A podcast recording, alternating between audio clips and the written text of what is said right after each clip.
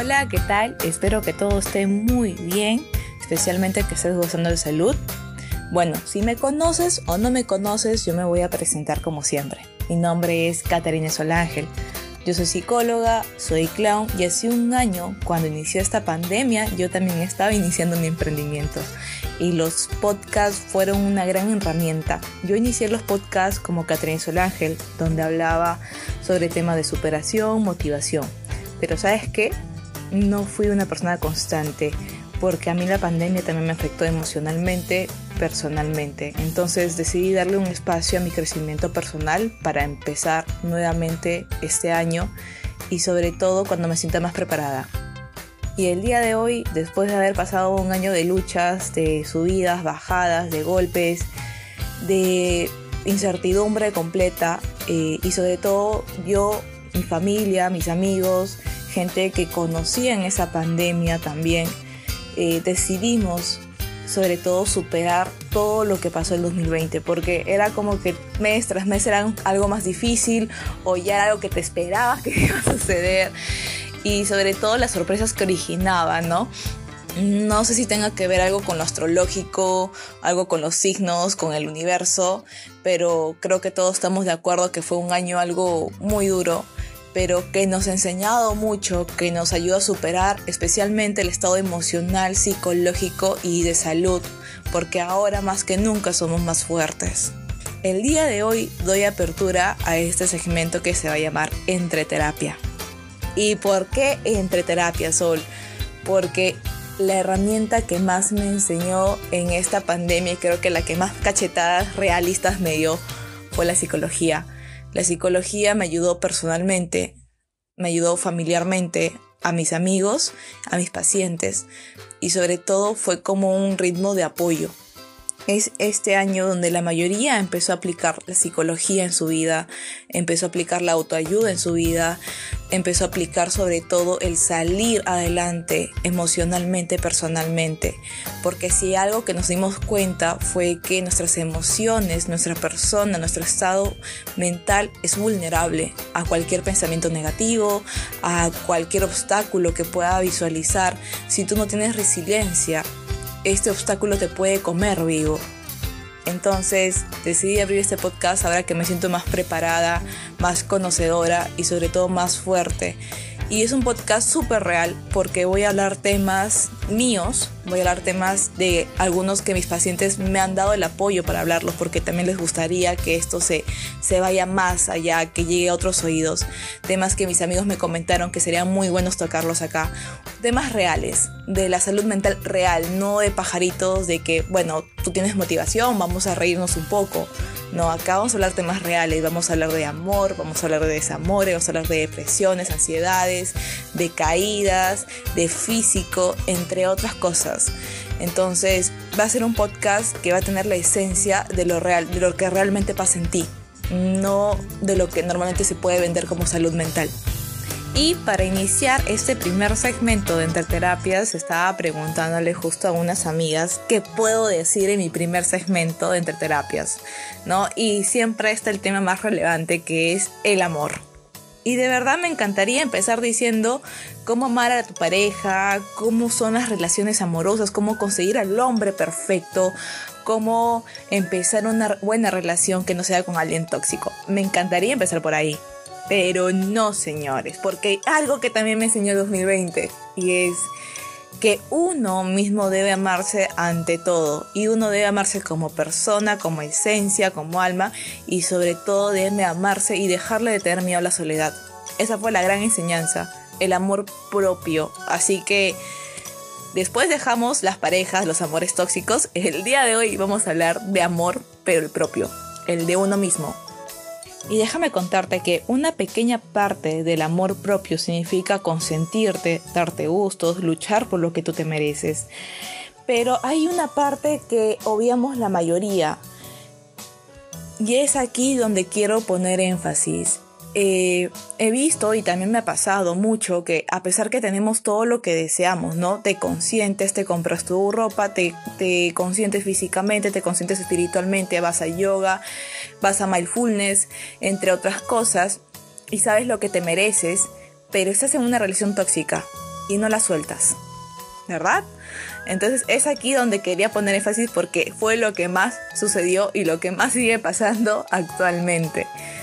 Eh, a pesar que nosotros tengamos todo o creemos que tengamos todo lo que deseamos, se nos es muy complicado aprender a lidiar con nuestra soledad.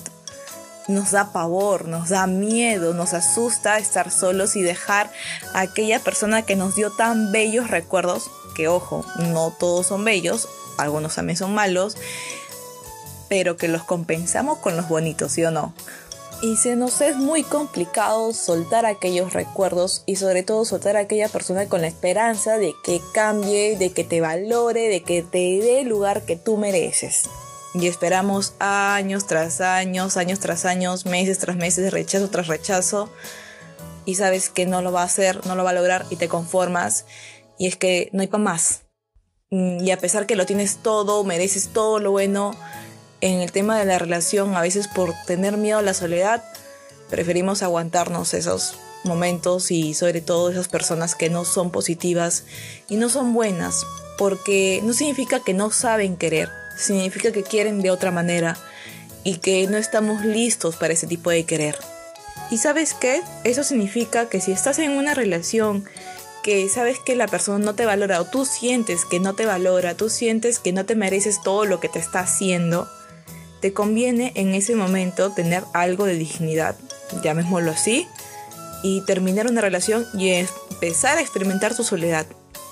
Me encanta decirlo tan fresco en este podcast porque normalmente mis pacientes, o no lo diría tan fresco, porque cuando tú tienes un paciente y eres psicóloga, como que vas algo lentito, vas guiándolos con ciertas alternativas y ellos escogen pero es porque a ellos les conviene, estamos ahí para apoyarlos.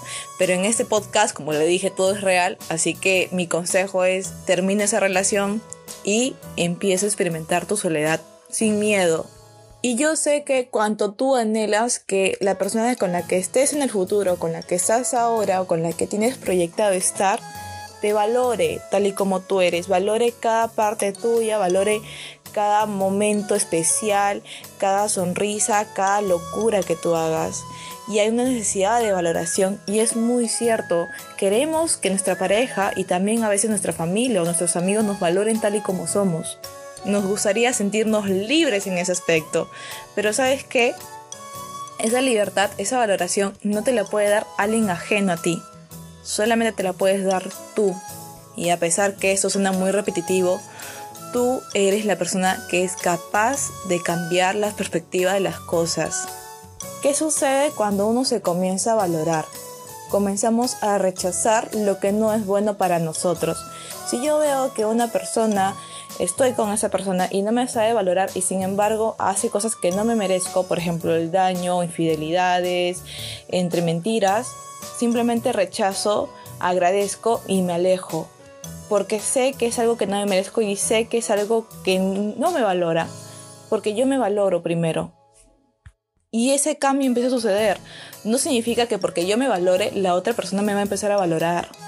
Significa que vas a saber lo que realmente mereces, lo que realmente quieres y sobre todo aprendes a decir no a aquello que te hace daño.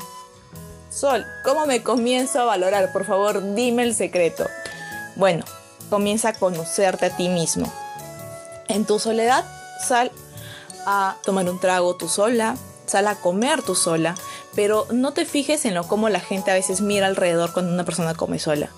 Fíjate cómo te sientes tú, eh, disfruta esa comida, disfruta ese trago, disfruta esa película en el cine, disfruta sobre todo tu compañía.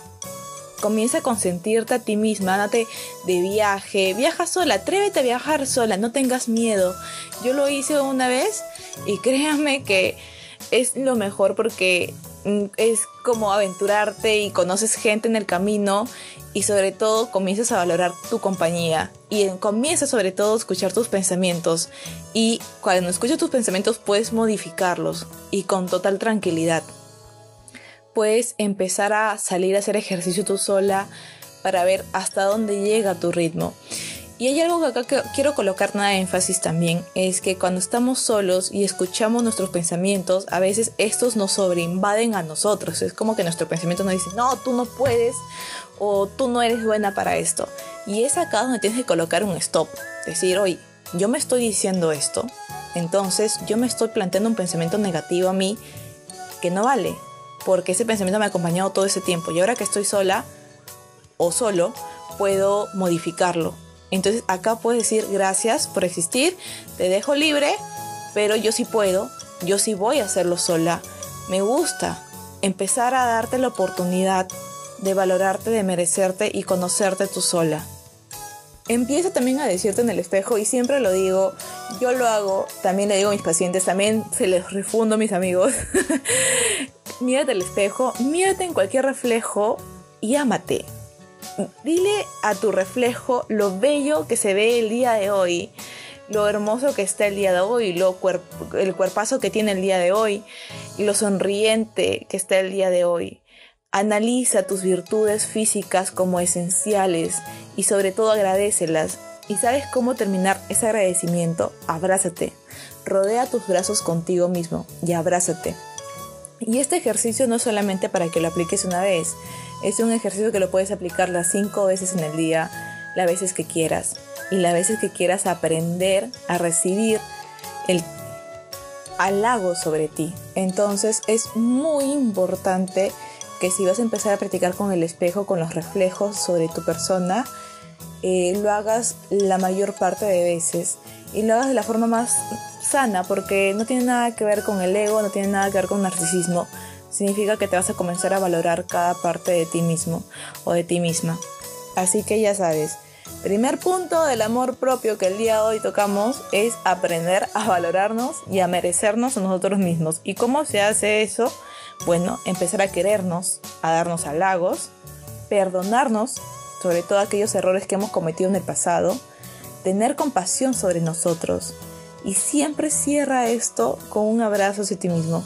Agradecete tanto porque estás vivo, estás bien, estás completo y tienes la posibilidad de seguir adelante.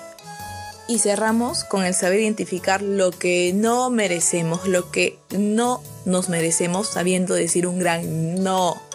Si llega un pata, a pesar que sea el más churro del mundo, a pesar que sea el más profesional del mundo, el más adinerado del mundo, el hombre que quizás sea el hombre de tus sueños, pero te das cuenta que algunas de esas actitudes no te mereces y sientes que te ves muy afectada emocionalmente por ello, tienes que aprender a decir que no, porque realmente es algo que no te mereces. Tienes que darte tu valor, tu espacio.